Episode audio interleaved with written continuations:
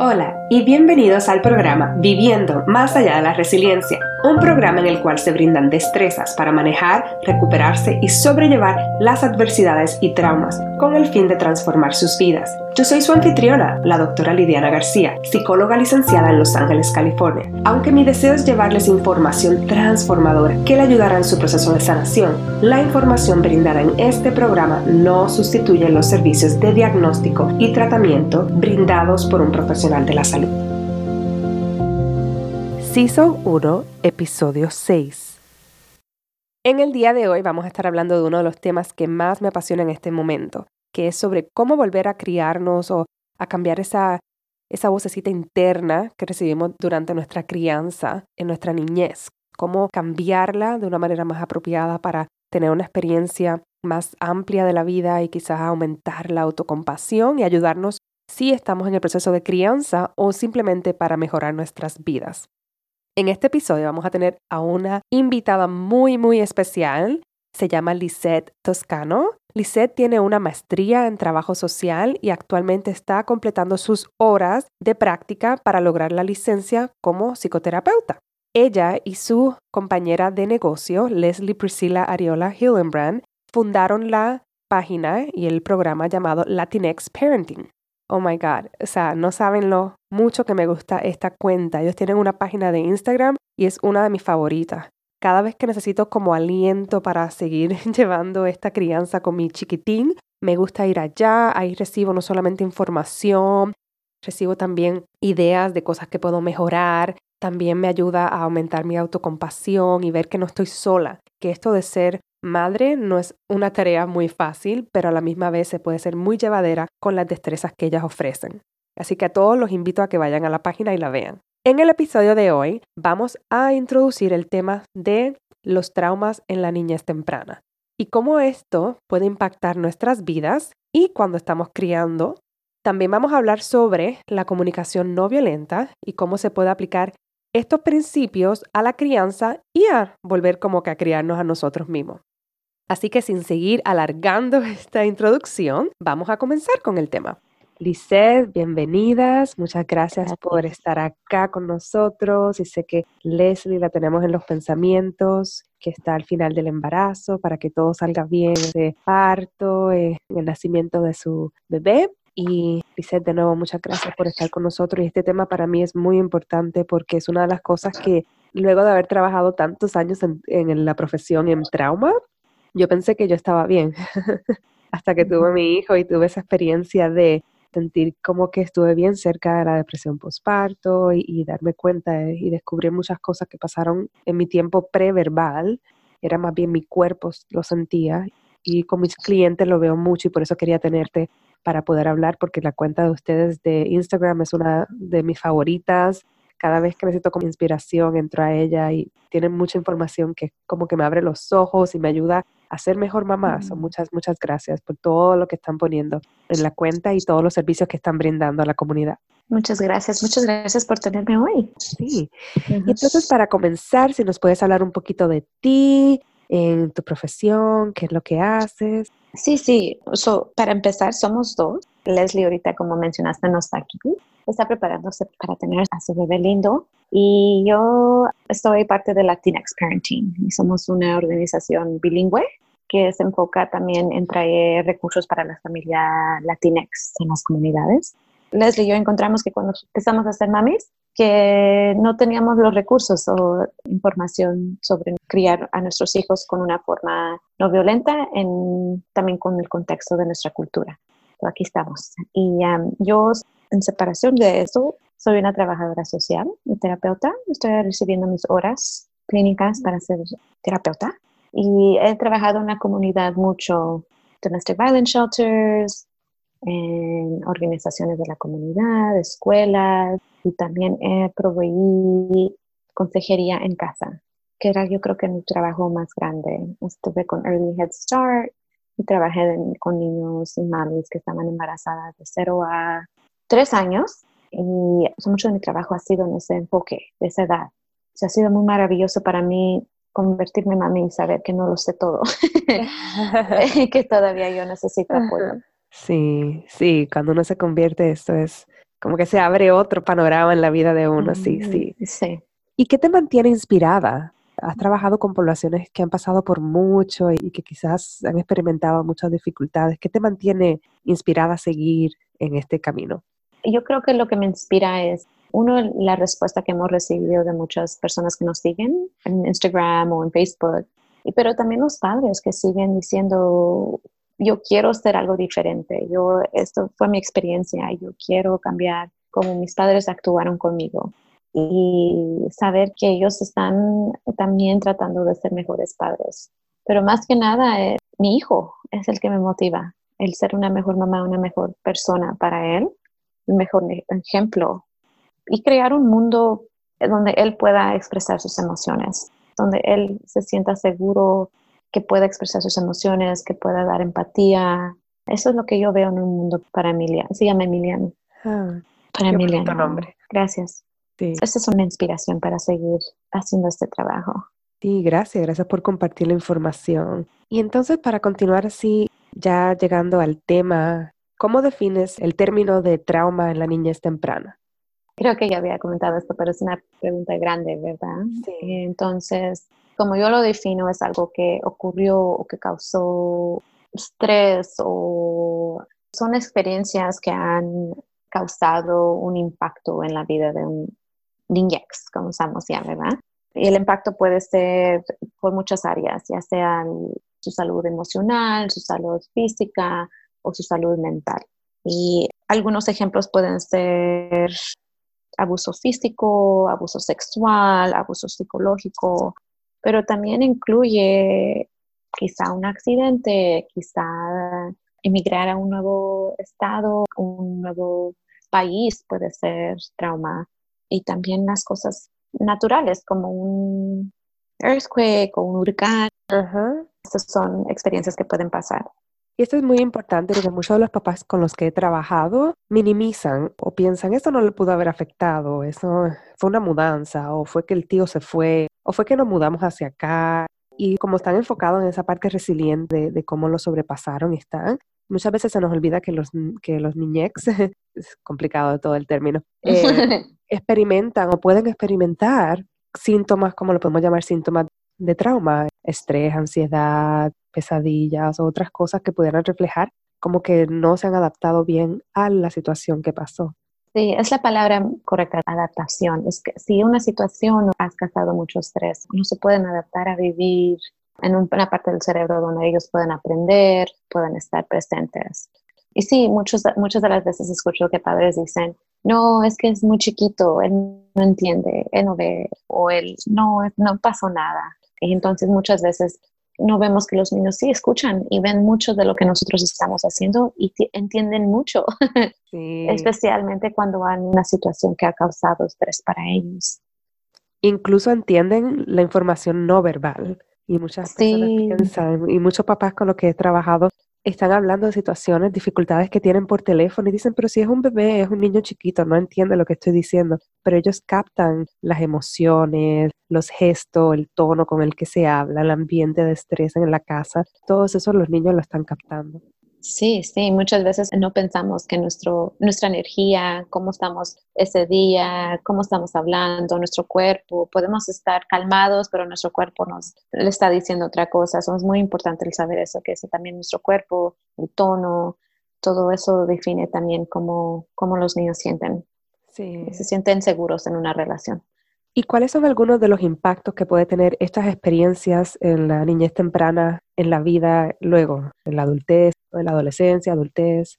Sí, Mm. esa es una buena información que tenemos que saber porque muchas veces escucho, ah, nosotros no nos hizo nada, no pasó nada, qué bueno que mi, que mi madre me dio la chancla o a veces hasta hoy vemos muchos memes, ¿verdad? Que se relacionan a eso y que causan humor.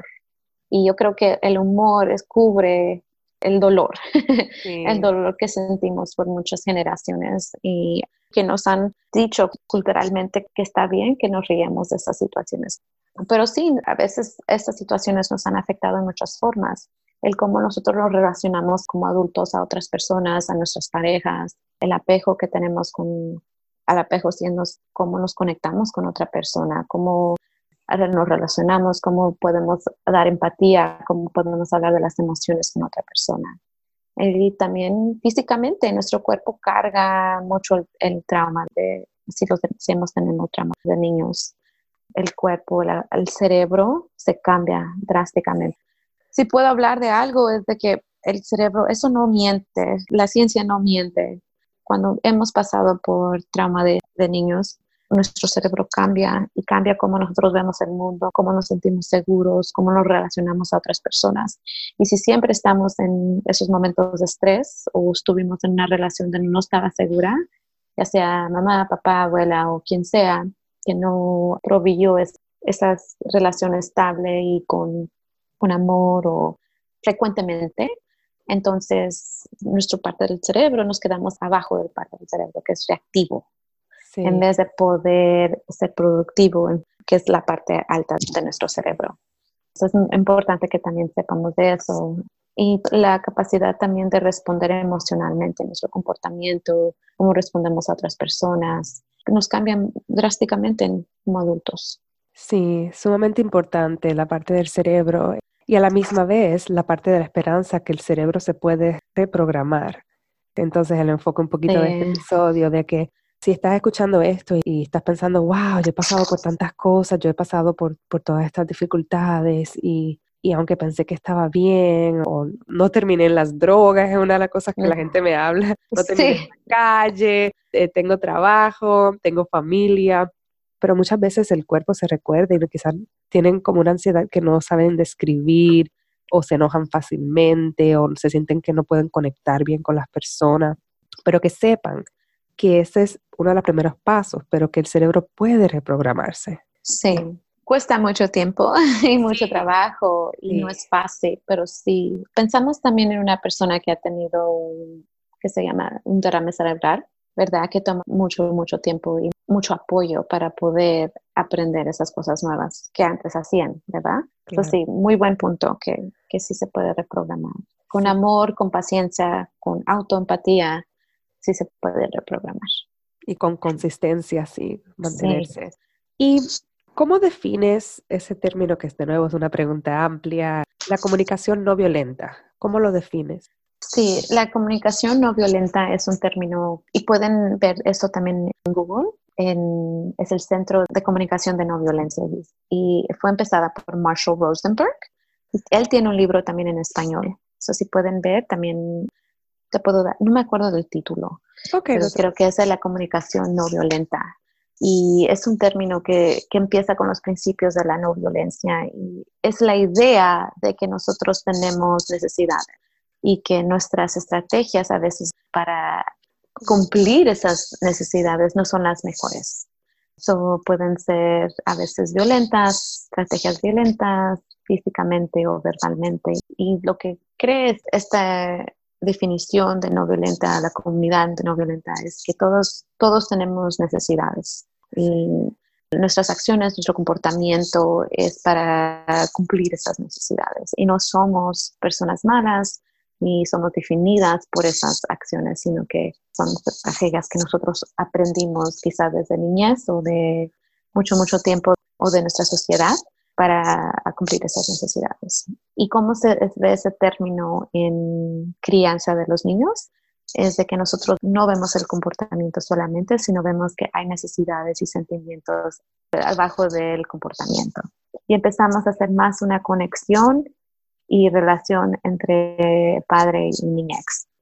Sí, y esto es sumamente importante, ver qué es lo que está detrás qué es lo que está detrás. Y en términos ahora cambiando a cómo nos los aplicamos a nosotros, quizás las personas que estaban escuchando dijeron, wow, y ahora cómo nos los aplicamos a nosotros en términos de la crianza de nosotros quizás criando eh, niños, pero también nosotros hablando sobre ese término de volver a ser padres o cómo cambiar nuestra voz interna de quizás ese padre interior o madre o para poder cambiar quizás maneras como nos sentimos, si eres de las personas que han experimentado situaciones y te diste cuenta que durante tu niñez fue, hubo unas situaciones y ahora mismo está teniendo alguna dificultad quizás con sus hijos o hijas, em, en ese aspecto, ¿cómo podemos hablar de cambiándolo un poquito hacia nosotros, a volver a ser padres?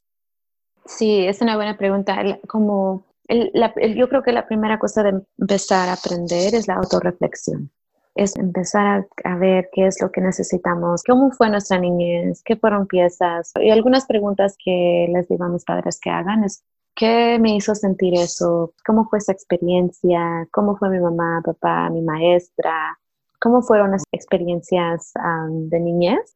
Y ver ¿Qué sentí en esos momentos? ¿Qué fue lo que yo sentí? Y muchas veces nosotros todavía no tenemos las palabras para, para describir qué sentimos, ¿verdad? Entonces, muchas veces es empezar a emprender otro lenguaje sobre las emociones y agarrar un vocabulario de las emociones. Y una pieza grande que nosotros tenemos y cultivamos en nuestras clases es la autorreflexión cómo nos ayuda a poder aprender que quizá las cosas que, que, sentimos cuando éramos niños quizá no eran las mejores o quizá las estrategias que hizo mamá, papá, tía, abuela no eran las mejores. Y también encontrar espacio para dar empatía a ellos que hicieron lo mejor que pudieron con las herramientas que ellos tuvieron al tiempo. Y también empezar a ver la autorreflexión, pero también el poder ver cómo puedo empezar a hacer estos cambios. Y, estos cambios empieza también a hablar del cerebro, conocer nuestro cerebro, qué es lo que necesita de mi cuerpo, en mi mente cuando esto sucede. Muchas veces tenemos una experiencia con nuestros hijos y quizá nos enojan tanto, ¿verdad? Y causan, causan una reacción entre nosotros.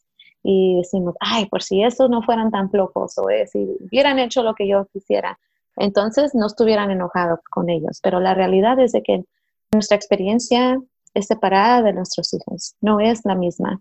Y muchas de las veces esas memorias o esas, como nosotros fuimos tratados, viven todavía en nuestro cuerpo, en nuestro cerebro y reaccionamos en una forma de que como nosotros han reaccionado a nosotros. Si hace sentido todo eso. Acabas de decir algo sumamente, a mí dijiste muchas cosas muy importantes, pero una de las cosas que, que mi mente hizo, wow, wow, es ese aspecto de lo que nosotros experimentamos es diferente a lo de nuestros hijos o hijas. Y esa parte pienso que es sumamente importante porque mucha gente piensa o en ese momento que quizás sienten como ese trigger, como que eso que está pasando con sus hijos les recuerdan algo o hacen que tengan una reacción en el cuerpo y rápido se van, tengo que hacer lo mismo o estamos pasando por lo mismo y no, y muchas veces piense en el contexto donde están criando, en la época, eh, el año que está criando versus la que uno fue criado, eso es muy diferente. Y aunque hay algunas cosas que se repiten, porque también está lo que es el, trauma intergeneracional y luego uno sigue viendo que se sigue repitiendo, como quieras una experiencia diferente, como quieras si tiene más de un niño, es diferente cada uno, cada cual tuvo una experiencia diferente. Y muchas veces es normal que nosotros tengamos esta reacción, este trigger, como tú dices, que causan reacciones, porque nosotros fuimos niños. Entonces, por eso son los niños causan esa reacción en nosotros, que nosotros fuimos de esos pequeños. Y la parte de criar otra vez, el reprogramar nuestro cerebro, es el encontrar un lenguaje diferente, palabras diferentes, un paradigma más bien de cómo ver nuestros hijos y con la crianza de los niños. So, yo siempre hablo de que para cambiar y para mover y empezar a sanarnos, tenemos que empezar con un paradigma diferente. Y eso es difícil porque culturalmente nosotros hay muchos valores que tenemos que detiene algunas cosas que nosotros quizá en reflexión ya no, ya no funcionan hoy. Claro. uno de los primeros pasos es hacer una autorreflexión de la niñez. Luego entonces también reflexionar sobre cómo los hechos o las cosas que pasaron nos hicieron sentir o tratar de buscar la palabra para la emoción, ver cómo afectan el cuerpo. Pero entonces luego lo mismo que hablamos de los niños, cómo ver que lo que están pasando hay una necesidad, entonces cómo uno mismo puede explorar esas necesidades que uno tiene debajo de la conducta o debajo de la situación que está pasando. Eso más o menos, ¿verdad? Sí, sí, sí. Sí, sí. y empieza el cambio diferente que estamos hablando en este paradigma no violento es de que estamos utilizando nosotros mismos como una herramienta. Mm. Nosotros muchas veces vamos a clases de padres y nos dicen, aquí vamos a cambiar, aquí le vamos a dar muy buenos tips para que les digan a esos niños quién está en el boss en la casa. Y, y, aquí en estas clases usamos esos tipos de tácticas, hablamos más de qué pasó, por qué estamos utilizando estas estrategias con nuestros hijos, por qué hay conflicto. Y empezamos a, a crear un espacio seguro donde como padre puedes empezar a reflexionar y empezar a ver, hmm, quizá esto ya no está funcionando utilizando nosotros mismos como herramienta es lo más difícil porque estamos viendo, hmm, quizá yo soy la que tengo que cambiar, quizá yo tengo trabajo que hacer, más bien de tratar de cambiar y echar la culpa a nuestros, nuestros niños. Sí, y eso toma mucho valor. Eh, y dejar el orgullo hacia el lado y esa idea, en Puerto Rico tenían la idea de, bueno, gracias a mi mamá no me decía eso, pero en, en la cultura se hablaba de que los niños hablan cuando las gallinas mean. No sé o sea, que nunca, prácticamente nunca. hablan. Y esa idea del respeto hacia los superiores, hacia los mayores. Y era bien difícil en ese sentido. Y también lo he visto con mis clientes que están criando en este momento y sienten como que, pero fulanito o fulanita me trató de retar. No, tiene que respetarme. El respeto es sumamente importante el respeto mutuo, pero es bien difícil cómo cambiar ese paradigma. Pero pienso que en la cultura latinex es bien importante hablar de eso porque el respeto tiende a ser uno de los valores que se habla, pero muchas veces se habla de una manera limitada. Respeto es como yo mando. Sí, yo mando y tú no digas nada. Sí. Porque sí, yo creo que puede ver un podcast completamente hablando del respeto, porque yo creo que es un valor muy importante y muy necesario y a veces también Ahora nuestros padres, nuestros abuelos lo utilizaron muy diferente, ¿verdad?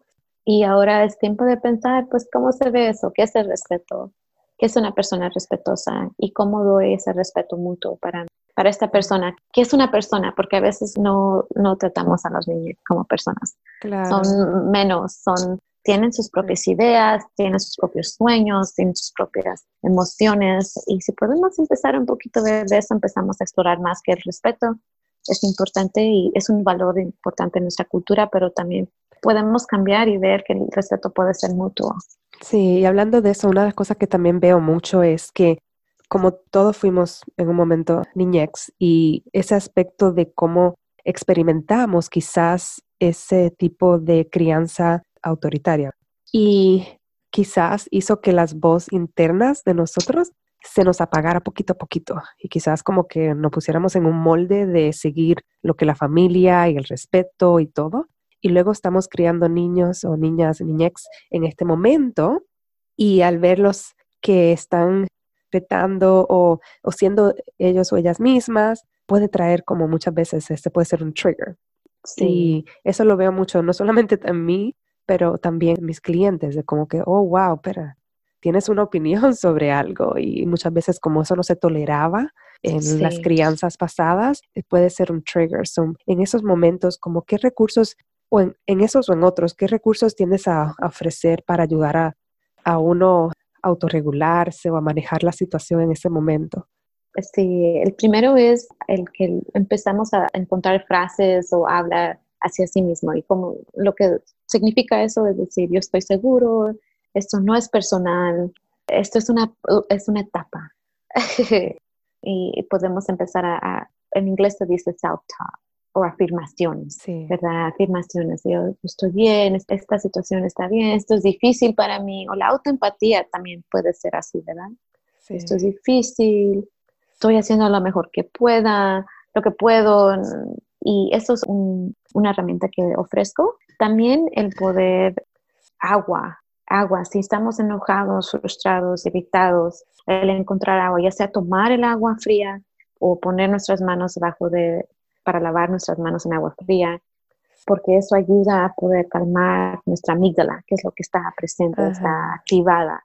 Entonces es muy importante y muchos hablo de los sentidos. Y, si usted necesita chicle, si usted necesita música, usted necesita tocar algo, la plastilina también ayuda mucho a poder regresar al presente, al calmarlo. En inglés se llaman grounding exercises, no sé qué, no sé. He tenido dificultad de traducirlo, he escuchado como cimentarse. Em, y un día dije una palabra y me dijeron, esa es, y ahora mismo no me recuerdo, pero sí grounding, ah. como volver al presente. Sí, volver, sí, a través de los sentidos, sí, sí.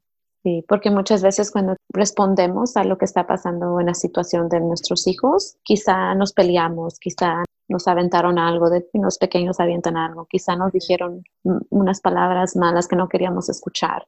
En esos momentos no somos, no estamos en el presente momento, se activaron algo en nosotros. Quizá en el pasado nosotros no podíamos usar nuestras voces, quizá en el pasado mi mamá me pegaba si le aventaba algo, quizá no toleraba el tono que usó mi hijo. Entonces, eso es muy importante de, de pensar, es de que no estás en ese momento la edad que tienes. Por ejemplo, yo tengo una cierta edad, tengo 31 años. Cuando yo me peleo con mi, cuando, cuando escucho que mi niño me está peleando, ¿verdad? O me está diciendo algo, pienso, ay, qué niño tan malo, porque no nomás hace lo que yo le pido? Y la realidad es de que lo que está siendo activada por mí es que Lisa chiquita muchas veces fue dicha, le dijeron que no hablara, o le dijeron que no tuviera voz, o que no llorara. Y eso se activa para mí. Y no soy Lisette de 31 años que está presente con su niño ahorita. No, soy Lisette de 2, 3, 4 años, de que cuando quería hablar le decía no llores o no hables o no digas eso así. Yeah. Y gracias por compartir tu historia, porque sé que es como una de las muy comunes y, y para las personas que están escuchándonos probablemente se identificaron mucho. Yo me identifiqué también y es bien difícil cuando uno tiene un, un niño entre los año y medio y los cinco años y, empiezan a hablar todo eso y, luego sienten todas las emociones de una manera bastante fuerte y no saben regularse y, esperan de nosotros, pero si nosotros estamos desregulados tiende a ser bastante complicado. Pero sí, me gusta mucho eso de la plastilina, la música.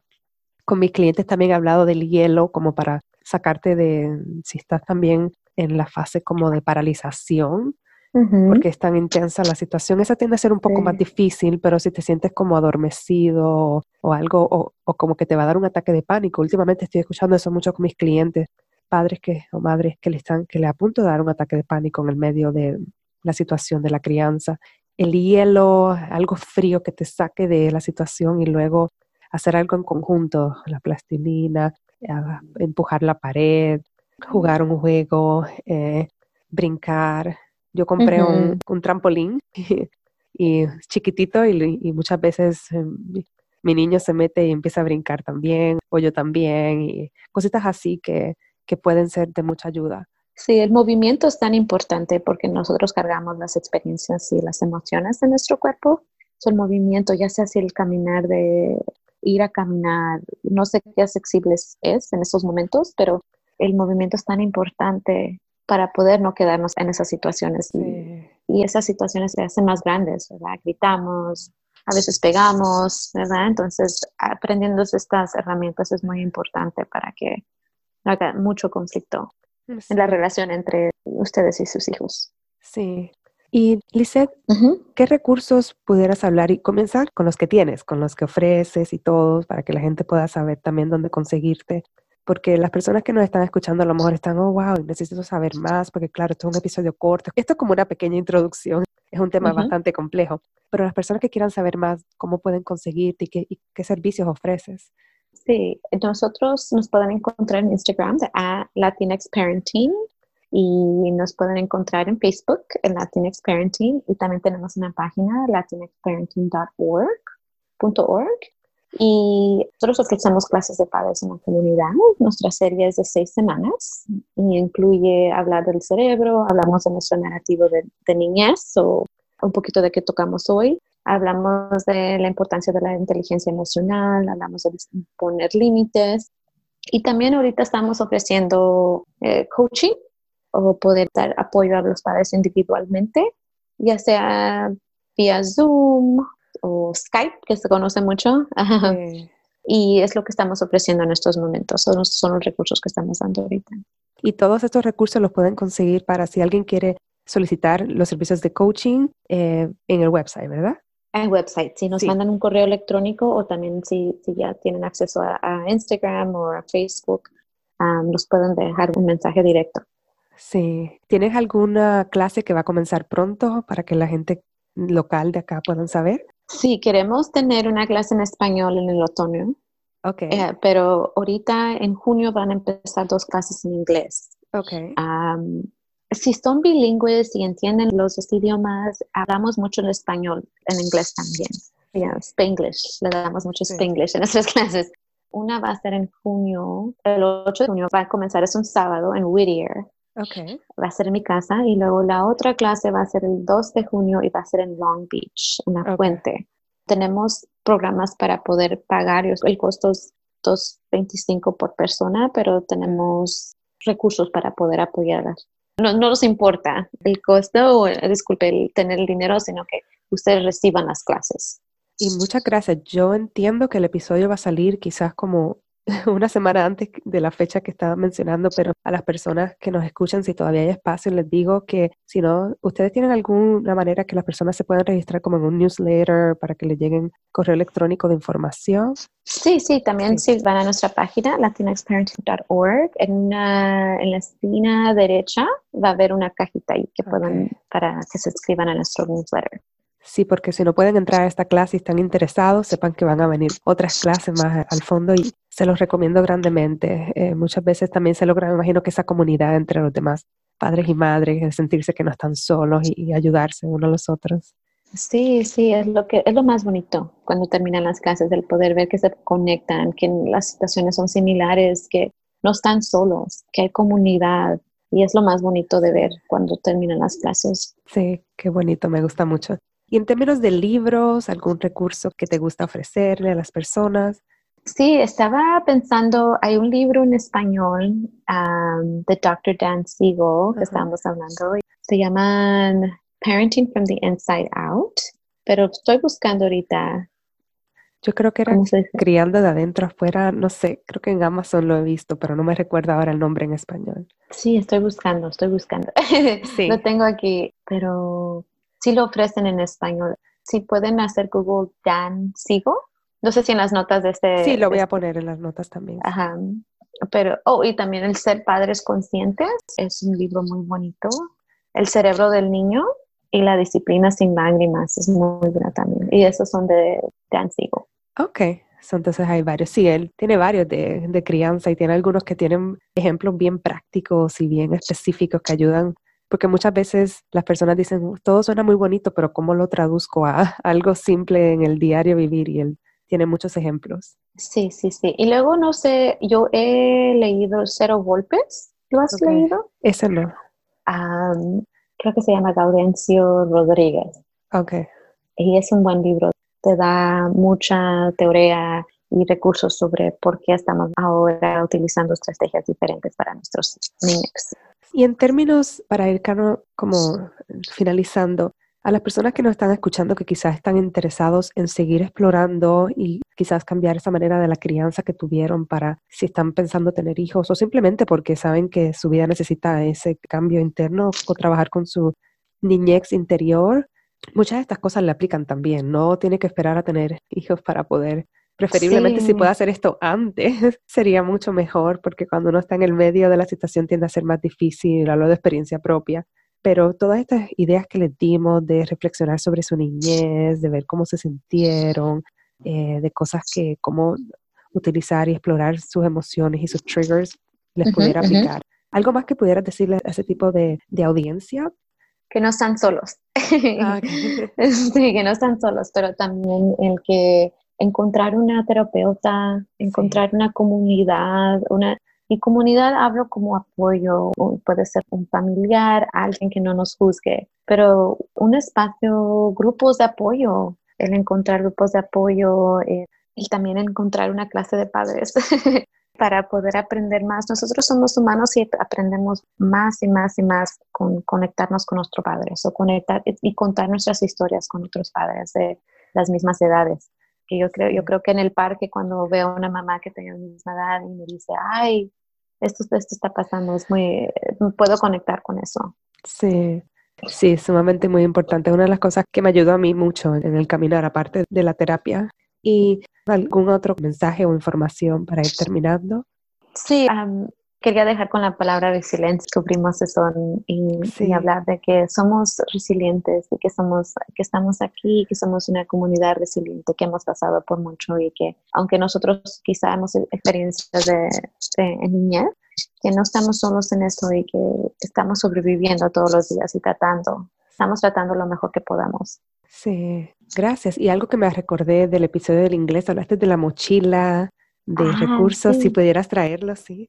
Sí, sí, sí, me acuerdo. Am, yo hablé de una mochila de regulación y lo que dije es lo que hablo con los padres es de tener dos mochilas, una en carro y otra en casa. Y estas mochilas son de regulación, que tengan cosas que nosotros nos ayuden a regresar al presente o que nos ayuden a regular. Entonces, es una actividad buena para usted y para su niño o niña ex, disculpe, y, y una forma de tener herramientas cuando están afuera y también cuando están en casa. Y algunas cosas que incluyen, que siempre digo, es tener comida que a veces, muchas veces no nos damos cuenta que tenemos hambre, ¿verdad? O tenemos sed. O tener una botellita de agua, un snack, quizá una naranja, una manzana, algo que nos ayude. Chicle para mí es muy importante, ayuda a regularizarme. La plastilina es muy importante, también puede poner una plastilina. Y también si siente estrés, aquí en Los Ángeles hay mucho de manejar mucho, ¿verdad? Sí. So, yo siempre, yo manejaba antes mucho, antes de tener a mi niño, manejaba dos horas y media. Entonces tenía la plastilina en la mano todo el tiempo, porque si no me enojaba, quería Sí. manejar fuerte, yo todo, todo era personal para mí. So, Sí. tener estas dos mochilas que puedan tener en un carro o también en, en la casa para poder apoyarlos. Ah, no dije esto en la clase de inglés, pero papel y lápices donde Ah, puedan ten- hacer un libro o puedan describir una situación que fue difícil. Quizá fueron a la tienda y el nene no pudo agarrar juguete y estamos llorando y yo quiero el juguete y una forma de que nosotros también en, esta- en estas clases hablamos es hablar de la experiencia. So hacemos un libro, un libro de empatía. Ya estás llorando, Ale quería el juguete, está llorando, muchas lágrimas. Y es muy dar empatía de la experiencia y Mm. poder ayudar a validar esa experiencia para los niños. Hablaste de eso y me recordaste el episodio de este programa um, Daniel the Tiger, cuando van a llevar al Ah, niño al doctor que la mamá le hizo el librito para explicarle la situación. Sí, sí, ese programa pienso que está basado en muchos de los principios de la comunicación no violenta y es muy buena para ejemplo. Muchas veces a papás o a personas que están tratando de ser más empáticos y autocompasión les digo, suena medio raro, pero si eres visual, mira el programa, mira el programa y mira las estrategias de cómo la persona se baja al nivel del niño, la ni- del, del niñex y les habla y le busca regularse. Sí. pero muchas gracias, muchas gracias de nuevo por estar acá con nosotros y por hablar de este tema tan importante, Lisette, nuestra propia manera de volver a ser padre, ya sea criando sus niñex o ustedes mismos trabajando y, y dándose cuenta que quizás no están siendo muy autocompasivos o están teniendo alguna dificultad o están viniendo recuerdos en el cuerpo o tienen dificultad cuando alguien les responde de una manera. ¿Cómo todos estos recursos ustedes lo pueden aplicar a ustedes mismos? Ya sea teniendo, criando o sin criar.